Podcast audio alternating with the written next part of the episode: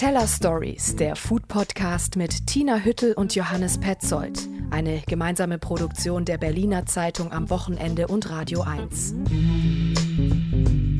Schon wieder eine Woche vergangen, Johannes. Schon wieder eine neue Folge von Teller Stories. Wir sitzen in unserem wunderbaren Podcast-Studio. Genau, sagen euch Hallo. Und äh, ich muss sagen, in der ersten Folge, wir hatten ja immer was zu essen. Da gab es Tiefkühlpizza. In der zweiten Folge hast du was Süßes mitgebracht von Du Bonheur. Heute habe ich, ähm, ja, ich komme leider nicht drum herum, Mehlwürmer auf Avocadobrot mitgebracht. Du kannst deinen Appetit zügeln. Die gibt es erstmal ganz zum Schluss, Tina. Großartig.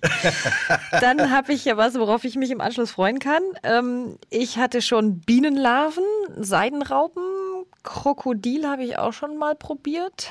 Womit kannst du aufwarten? Hattest du schon, ähm, muss ich dich fragen, Flossschenkel? Das wäre so der Klassiker? Ja, aber die sind ja eigentlich wie Hühnchen. Ja. Ne? Gut, ich äh, kann da irgendwie versuchen, auf Augenhöhe klarzukommen mit äh, Kuhäuter. Das ist ja Teil des Berliner Schnitzels. Bullenhoden gab es schon mal und Mark vom Thunfisch, was bei mir immer noch aussteht, sind äh, Krähenfüße, sollen in Westafrika eine große Delikatesse sein. Okay, äh, weiß gar nicht, ob ich dich toppen kann, aber ich war kürzlich mal auf einem Presseessen und da kam sozusagen der Südtiroler Bauer irgendwie direkt in Gummistiefeln runter von der Hochalm gestapft mhm. sozusagen und hat alles Gute mitgebracht, ganz nah an der Natur ja. und hat uns doch tatsächlich so eine Schweineschnauze, also dieses Stückchen vom Brüssel ja. da vorne, wow, auf dem Teller wieder Schweineschnauze. Also da waren so die Löcher zu sehen. Ne? Oh, ja. das, ich weiß nicht wie, es war so, ich glaube gekocht, das war so ein bisschen galertartig, so glibbrig. und ich schwöre, ich habe es versucht, aber mir ist echt, mir ist so richtig der Schweiß runtergetropft beim beim ersten Bissen. Also insofern, Insekten schocken mich nicht. Ja, das ist gut. Ähm, die sind ja auch, also ich habe die noch mal ein bisschen gebraten, das soll man tun. Die gibt es in verschiedenen Geschmackssorten. Aber die sind dann wirklich hart, die bewegen sich auch nicht mehr. Wunderbar. Und äh, gallertartig und die Löcher vom Schwein da vorne zu sehen, äh, das wäre jetzt auch nicht meine erste Wahl, muss ich sagen. So, also das dazu, die Insekten ganz zum Schluss, damit es bei euch nicht den Magen jetzt schon umdreht, machen wir nochmal was ganz anderes, nämlich eine eher harmlose, aber äußerst interessante Frage, die beim letzten Mal von Björn Swanson aufgeworfen wurde. Wäre ja wirklich mal interessant zu wissen, was würde die Queen, wenn sie müsste, und sie musste wahrscheinlich noch nie kochen, was würde sie zustande bringen? Ja, ist doch mal eine weltbewegende Frage, finde ich auch. Und meine Recherche zum Beispiel hat ergeben, die Queen hat auch noch nie, nicht einmal den Kochlöffel geschwungen, also in die Hand genommen. Aber immerhin, ich habe gelesen oder es gehört vom früheren Küchenchef des Buckingham Palace, dass sie sich selbst Breakfast macht. Also das wichtigste Essen am Tag, wie manche sagen. Sie schüttet sich nämlich Kelloggs in eine Schüssel, aber eigenhändig. So viel zu ihren Kochkünsten. Gut, wir sind ja beide, als Björn Swanson die Frage aufgeworfen hat, in unsere Rechercherichtungen losgestürmt, galoppiert. Und ich muss sagen, ich bezweifle das, was du rausgefunden hast. Ich habe nämlich auch The Crown gesehen, ja, die, die Serie. Und da wurde ja alles aufs Bett gestellt, auf dem Silbertablett, ja. Richtig. Ich habe Neil Spencer angerufen. Freund von mir, Musikjournalist beim Observer, Astrologe, Foodie und meine persönliche UPK in England genannt. UPK, sag mal. Useful Person to Know. Eine Person, die dir immer weiterhelfen kann bei Fragen von Shakespeare über Punk bis Queen. Da frage ich immer Neil. Can the Queen cook? Of course not.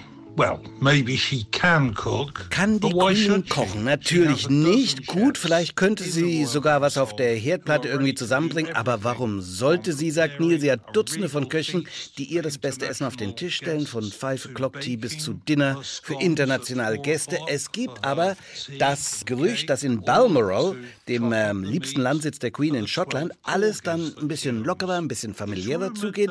Wenn sie da von einem Walk in den Highlands zurückkehrt, soll sie sogar mal das Teewasser selbst aufsetzen. Barbecue soll auf Balmoral auch eine große Rolle spielen. Der verstorbene Prinz Philip war Grillkönig. Diese Erbfolge, die haben Harry und William aber schon zu Lebzeiten von Prinz Philip angetreten. Wirft Queenie da auch mal selbst einen Highland Pilz auf den Grill? Klare Antwort von Neil, nein. Prince Harry and Prince William. Does the Queen ever pop a mushroom onto the Barbie grill? Nein. Ich habe auch noch so ein kleines Bonbon. Angeblich hat die Queen in ihrem ganzen Leben noch nie eine Pizza probiert. Gut, schön, dass wir uns darüber ausgetauscht ja. haben. Und äh, Björn Swanson, der wollte es ja auch wissen, hört es hoffentlich auch. Tja, an dem Sternekoch mit Ausstrahlung weit über Berlin kommt keiner vorbei, muss man an der Stelle sagen. Nicht nur wegen seiner Körpergröße und weil, wie ich es immer gerne wieder herausstelle, Björn Swanson mal American Football Player war bei den Berlin Adler. Der gebürtige Berliner mit amerikanischen Wurzeln gilt ja als Shootingstar der Kochszene. In Berlin hat er im Fassil angefangen, dann war er lange im Golvet Küchenchef, hat da den Stern erkocht. Jetzt hat er sein eigenes Restaurant und das heißt Feld. Table Talk. Tina testet. Diesmal kann ich sagen, ähm, nicht nur du warst testen, wir waren ja gemeinsam dort, selten aber wahr. Bei mir war es äh, mein erstes Mal im Feld. Du hast schon zwei Anläufe gemacht, um äh, deine Kritik darüber zu schreiben. Richtig, aber ich glaube, es gibt Schlimmeres, als nochmal dahin zu müssen. Ich saß nämlich zum ersten Mal im Oktober 2020 im Feld. Da hatten die gerade aufgemacht, oder? Richtig, war ein paar Wochen offen, also ich glaube wirklich zweieinhalb Wochen, war brandneu und ich war natürlich gespannt, denn es war ja Stadtgespräch unter den Foodies, muss man sagen. Auf jeden Fall. Der Weggang von Björn Swanson aus dem Golvet, dahinter steht ja die 40 Seconds Group, die mit äh, Swanson, die hatten große Expansionspläne, die wollten nach China und dann ist auch so ein bisschen typisch Björn Swanson, hat er überraschend, wie auch radikal im Mai 2020 hingeschmissen, mit der Ansage, er macht was Eigenes auf. Ja, und dann mit der für ihn ziemlich typischen Energie hat er das auch ganz schön fix vorangetrieben. Also ich glaube, keine fünf Monate später konnte man im Feld, das ist im Schöneberger Akazienkiez, mhm. äh, schon sitzen und essen. Ne? Das ist ja, muss man einfach auch mal sagen, für die Gastronomie echt eine irre Geschwindigkeit. Auf jeden Fall. Äh, du musst ja eigentlich eine Location finden, dann meistens renovieren, umbauen. Eine Karte entwickeln. das Team finden dafür. Ne? Und das alles hat er geschafft und trotzdem war er nicht schnell genug. Nämlich keine vier Wochen nach Eröffnung musste er schon wieder schließen. Genau, bereits mitten in Corona und Anfang November dann der zweite Lockdown mit sechs Monaten Schließzeit, als wären wir nicht alle dabei gewesen. Genau.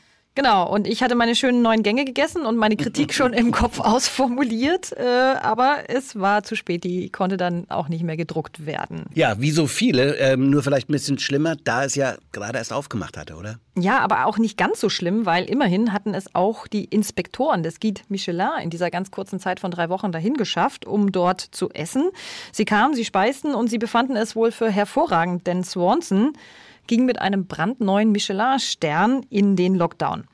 Und statt meiner Food-Kritik habe ich dann übrigens ein Interview mit ihm in der Berliner Zeitung geführt und äh, da hat er mich dann schon mal begrüßt, als wir uns im leeren Restaurant getroffen haben mit ne, bitte freie Platzwahl äh, und gelacht. Also er hat seinen Humor trotz Lockdown nicht verloren. Ja, solche Geschichten schreibt die Pandemie unglaublich. Der Name Feld, muss man sagen, buchstabiert F-A-E-L-T, kommt aus dem Schwedischen für das Feld im Deutschen, weil Swanson einen schwedischen Großvater hatte, der in die USA ausgewandert ist. Sein Vater ist Amerikaner ist Soldat, war hier in Berlin stationiert und deswegen war der Swanson hier in Berlin und äh, wie gesagt zum Teil in den USA aufgewachsen. Für was steht denn Feld noch? Was ist der neue Stil von äh, Björn Swanson? Wie würdest du ihn beschreiben? Ja, also früher hätte ich gesagt, Swanson mag es gern so provokant und scheut sich auch nicht irgendwie vor so ganz starken, kontrastreichen Aromen. Also im Golvet, wer ihn da kennt, äh, dem Restaurant, wo er sich auch den Stern erkocht hatte, da hat er auch mal so ein Döner auf die Karte gesetzt oder ein Grillhähnchen mit Pommes. Das äh, war natürlich allerdings auf einem ganz anderen Niveau äh, gehoben. Aber mit sowas hat er irgendwie auch gerne mal ne, gespielt und schockiert. Ich finde, er hat sich mit dem Feld verändert. Also er selbst hat es mir im Interview übrigens so beschrieben. Was ja im Feld auch der Fall ist, dass wir auch nur ein Fleischgericht auf der Karte haben. Ein Fischgericht, ein Fleischgericht, alles andere ist vegetarisch. Wir wollen ja reduzieren. Und das ist ja auch dieser, dieser Leitslogan, den ich dann auch hier ausgerufen habe. Das Feld reduziert auf das Wesentliche.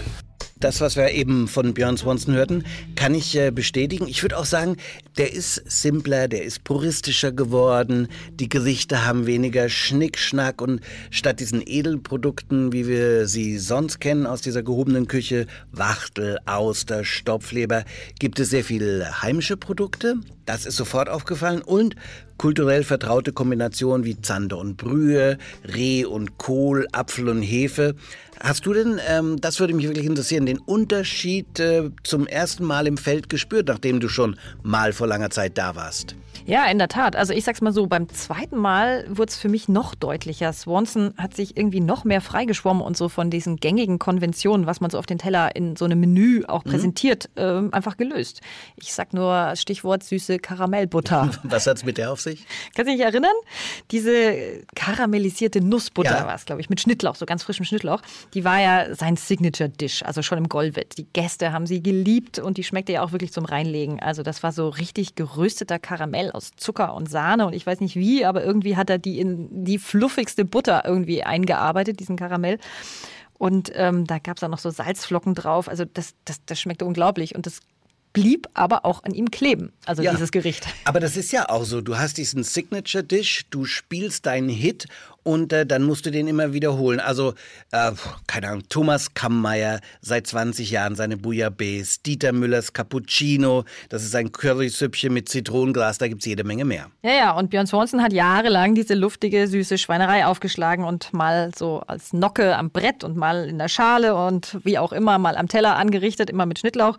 Zuerst im Golvet und dann auch später im Feld. Nämlich als ich im Oktober 2020, also letztes Jahr da noch saß, da gab es die Karamellbutter noch als, ich weiß nicht mehr, dritter oder vierter Gang. Die war ja eigentlich nicht wegzudenken und eigentlich hat er sich aber schon weiterentwickelt gehabt. Jetzt war sie weg also und stattdessen gab es jetzt eine Butter, ich war mit dabei, in die aromatisch geschmorte Zwiebel verarbeitet war, die ja, die hat fast fleischig geschmeckt und äh, die ließ sich auch streichen wie so eine Leberwurst, oder?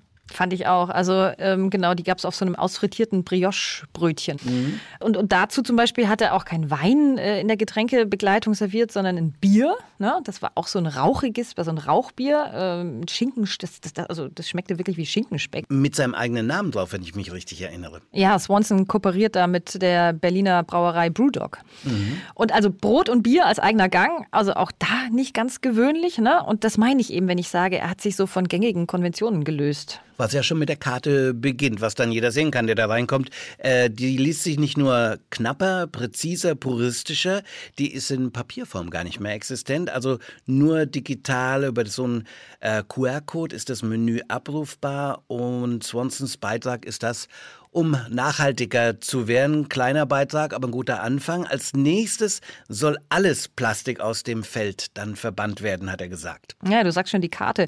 Und die neuen Gänge, die jetzt da drauf standen oder stehen, ähm, ich finde, man kann das eigentlich schon als Auflösung von so eingeschleiften Essgewohnheiten beschreiben. Normalerweise hast du ja so eine klassische Menüdramaturgie. Also als Gast merke ich, okay, jetzt haben wir ein Amüs, dann folgen ein paar Vorspeisen, jetzt ist das der Zwischengang und nun kommt der Hauptgang als Höhepunkt. Und all das, also ich weiß nicht, wie es dir ging, das war irgendwie aufgelöst. Äh, nee, ich stimme dir da auf jeden Fall zu. Bis auf das Dessert vielleicht so.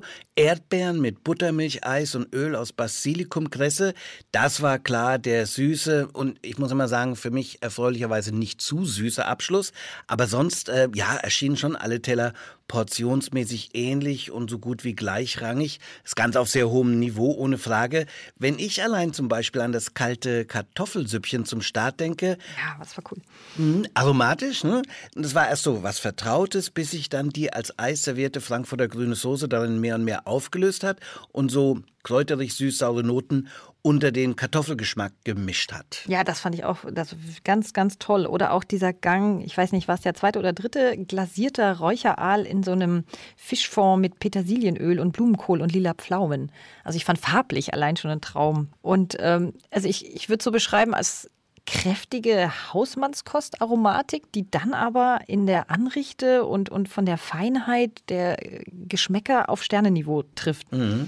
Aber wenn wir jetzt mal so weggehen von diesen einzelnen Gerichten hin zur Dramaturgie, also du hast auch gesagt, es war nicht ganz klar. Also gab es jetzt ein Hauptgericht als Höhepunkt oder nicht? Also ich, ich war da so ein bisschen unentschlossen. Ja, man ist da so ein bisschen irritiert zuerst. Ne? Man ist ja nicht wie ähm, bei der Bergwanderung dann irgendwann ähm, auf der Spitze angekommen, sondern dies bleibt so eine Höhenwanderung. Und am Ende habe ich gemerkt, ich habe den Höhepunkt, also sag mal klassisch ist es ja Fisch- oder Fleischgericht, dass man äh, dann eben als Hauptgericht identifiziert. So ist man es konventionell gewohnt.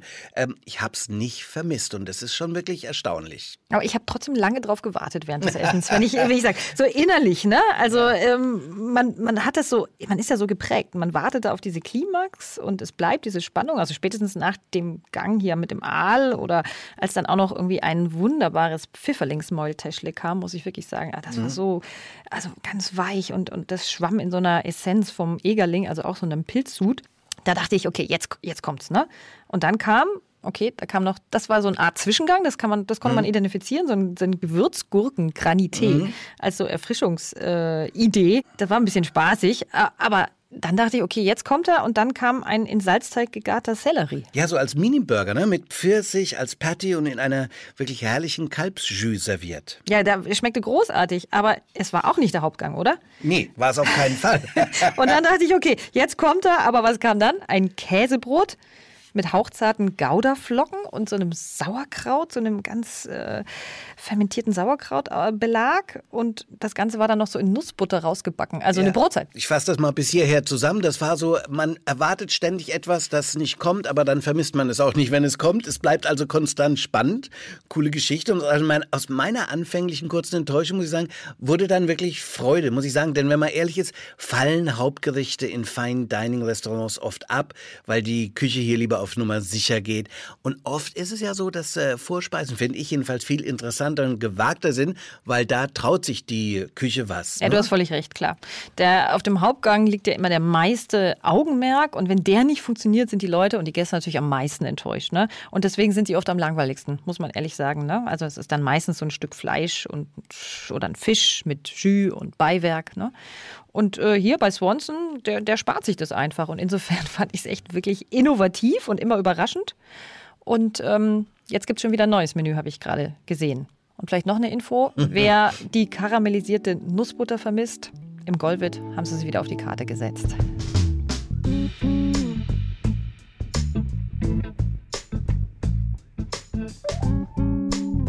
So, Zeit für den Coffee Break bei den Teller Stories.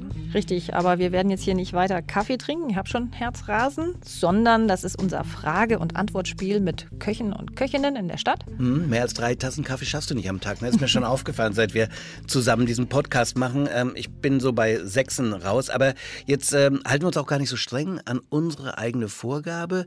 Cookie ist kein Koch, sondern im besten Fall Gastronom. Szenegröße ohne Frage. Das Cookies als Club ist legendär. Und dann wurde aus dem Club das Cookies Cream. Genau, und das bekam auch den allerersten Michelin-Stern für ein vegetarisches Restaurant in Deutschland. Eine Treppe weiter unten, aber in gleicher Räumlichkeit, ist es Crackers. Beide nur zu erreichen über diesen düsteren Hintereingang, versteckt zwischen Mülltonnen. Ma- Man muss sagen, ob als Clubbetreiber, als Gastronom, Cookie war, Cookie ist Kult.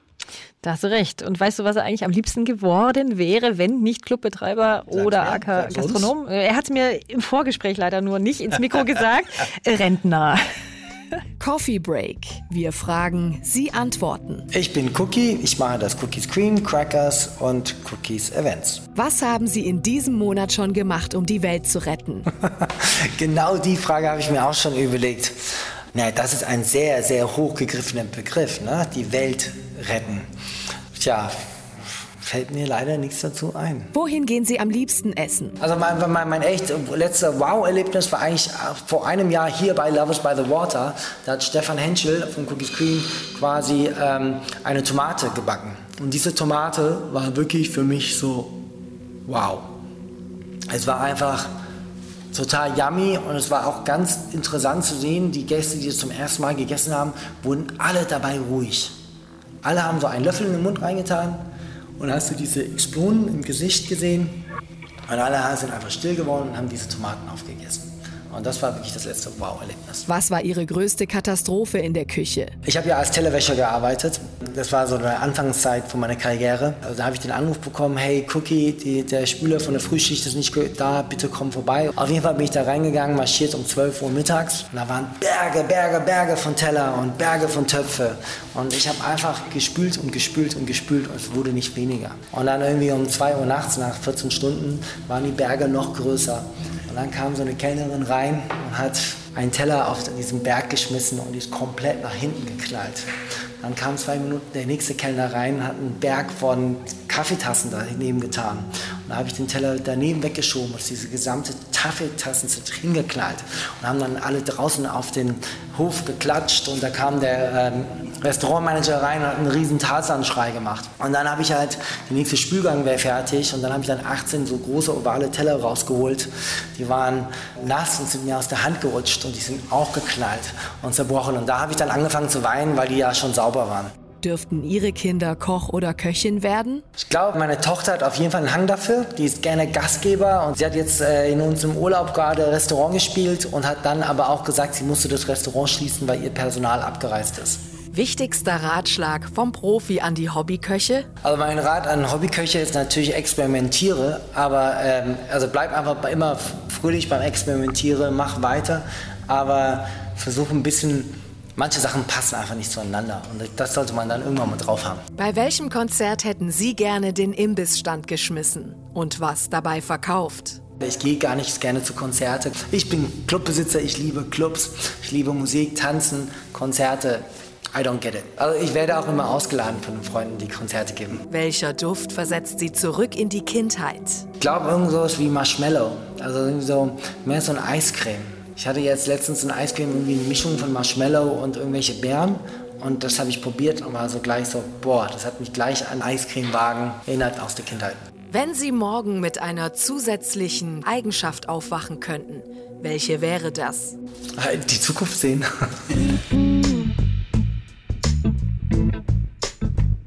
Ja, mehr von der Zukunft zu wissen, das würde jeder von uns wohl gerne. Hartes Thema dieser Tage ist Afghanistan, die Machtübernahme der Taliban. Und selbst hier gibt es eine Food Connection, über die wir heute reden wollen. Ja, und zwar, ähm, es geht um die Firma Conflict Food, Firma von Gernot Württemberger und Salem El Mogadedi. Die beiden importieren seit äh, Jahren schon Nahrungsmittel aus Krisengebieten, um Bauern, um Produzenten vor Ort mit direkten Abnehmern hierzulande zu verbinden. Und ihr erstes wichtiges Projekt führte sie nämlich nach Afghanistan, ein Land seit Jahrzehnten im Krieg, eins der ärmsten Länder Asiens und weltweit mit seinen Exporten an letzter Stelle, vom Opium vielleicht mal abgesehen.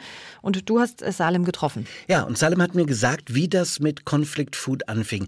Die haben von einem unabhängigen Frauenkollektiv gehört, äh, die da auf dem Land arbeiten, die Frauen, und den Sprung gewagt haben vom Drogenanbau hin zu einer richtig konstruktiven Beschäftigung. Also wir waren 2015 bzw. auch 2016 in Afghanistan, haben dort das Frauenkollektiv kennengelernt. Die haben den Umstieg geschafft von Opium auf Safran und das hat uns so sehr beeindruckt, deren Geschichte und deren Mut, dass wir den Safran gekauft haben von den Frauen. Und seitdem vertreiben wir den nebst anderen Produkten in unserem Online-Shop. Also weg vom Opium hin zum Safran. Hier siehst du die Packung, Tina, habe ich hier, wunderschön. Öko-sauber im Pappkarton gleichzeitig. Da drin ist dann so ein richtig gutes, ausführliches Booklet, wo du sehr viel über das Produkt, aber eben auch über diese Frauen und Afghanistan erfährst. Ja, richtig schön gemacht. Äh, was hast du denn erfahren? Wie geht es denn diesen Frauen jetzt? Ja, obwohl Salem äh, in direktem Kontakt mit ihnen steht, muss man sagen, so richtig genau weiß keiner was. Also ich habe heute auch nochmal äh, Gespräche geführt, also mit den Frauen in Shakiban und teilweise auch mit deren Beratern, die damals äh, im Zuge der NGO und der Unterstützung einfach dieses Projekt umgesetzt haben, weg von Opium hin zum Safran. Den Frauen geht es gut, sie dürfen aktuell nicht arbeiten, verlassen das Haus auch nicht aus Sicherheitsgründen. Momentan gibt es eh nicht so viel zu tun auf den Safranfeldern. Ernte ist ja erst äh, Ende des Jahres im November, Oktober. Salem erzählte mir, dass ihm eine Frau mit Galgenhumor gesagt hat, der Safranpreis habe sich noch nicht groß verändert, aber die Preise für Burkas schnellen gerade in die Höhe auf dem Markt. Oh, harte Zeiten, harte Jokes. Aber äh, was heißt denn das? Wer zu Hause bleibt, dem passiert nichts, vor allem wenn er auf dem Land lebt, oder?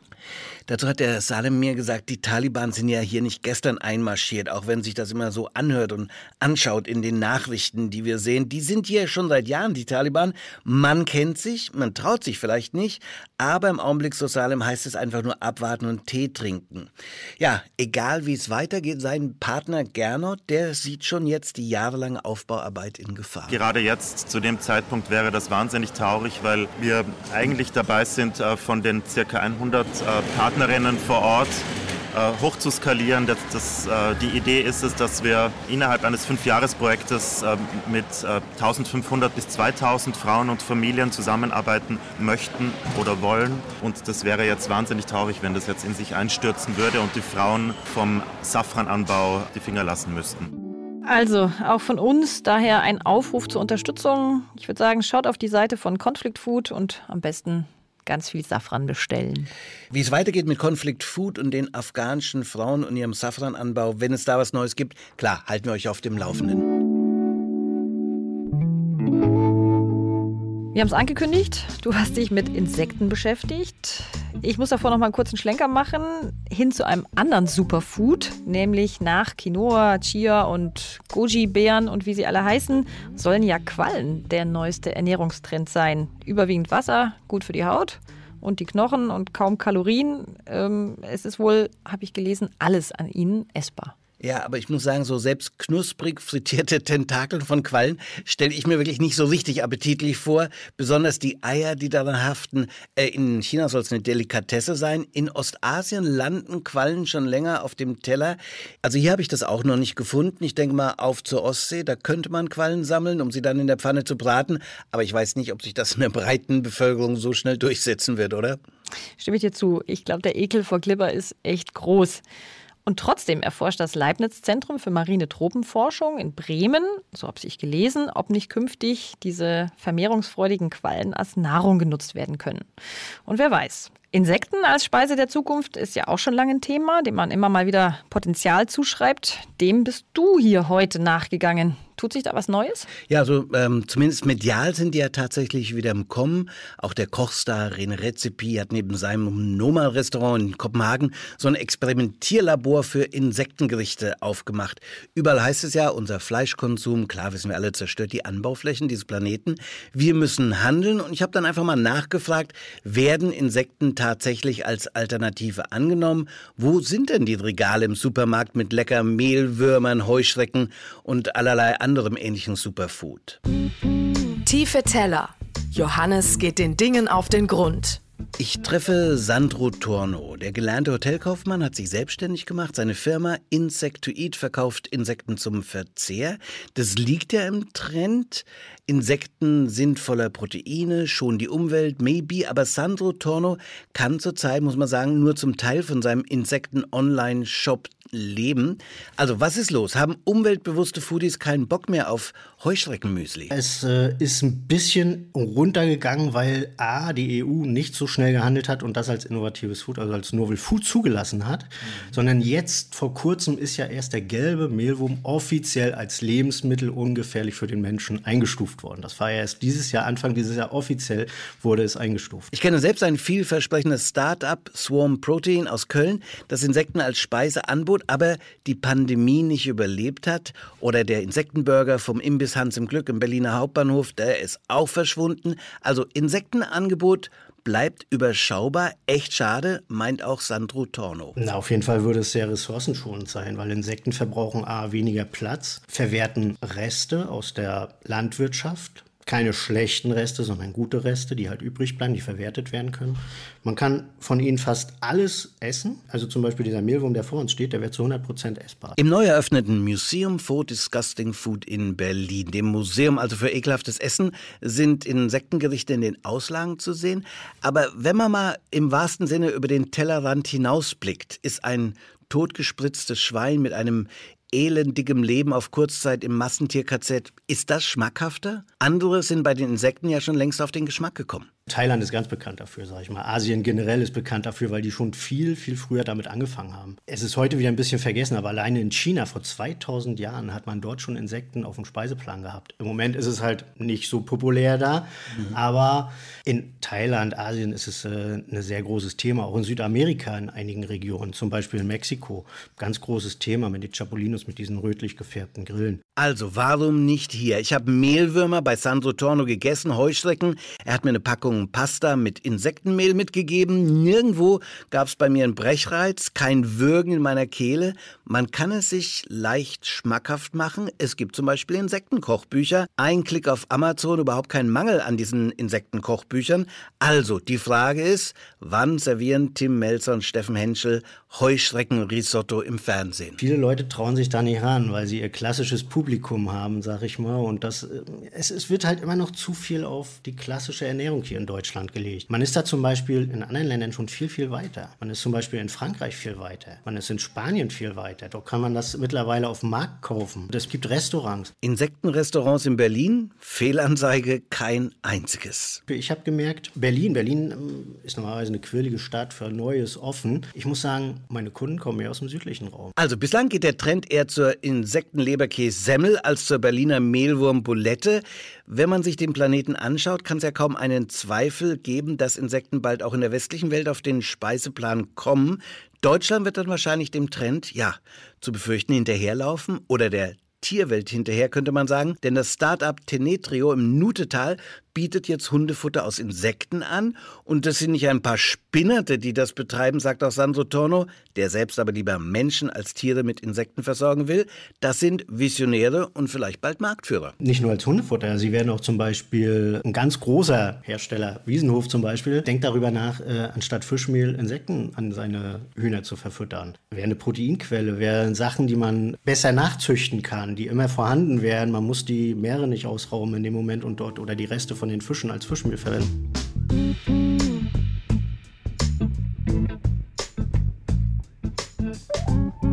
So, und jetzt kommt die Stunde der Wahrheit für dich, Tina. Also, wir haben hier kleine Brote mit äh, Avocado drauf, ja?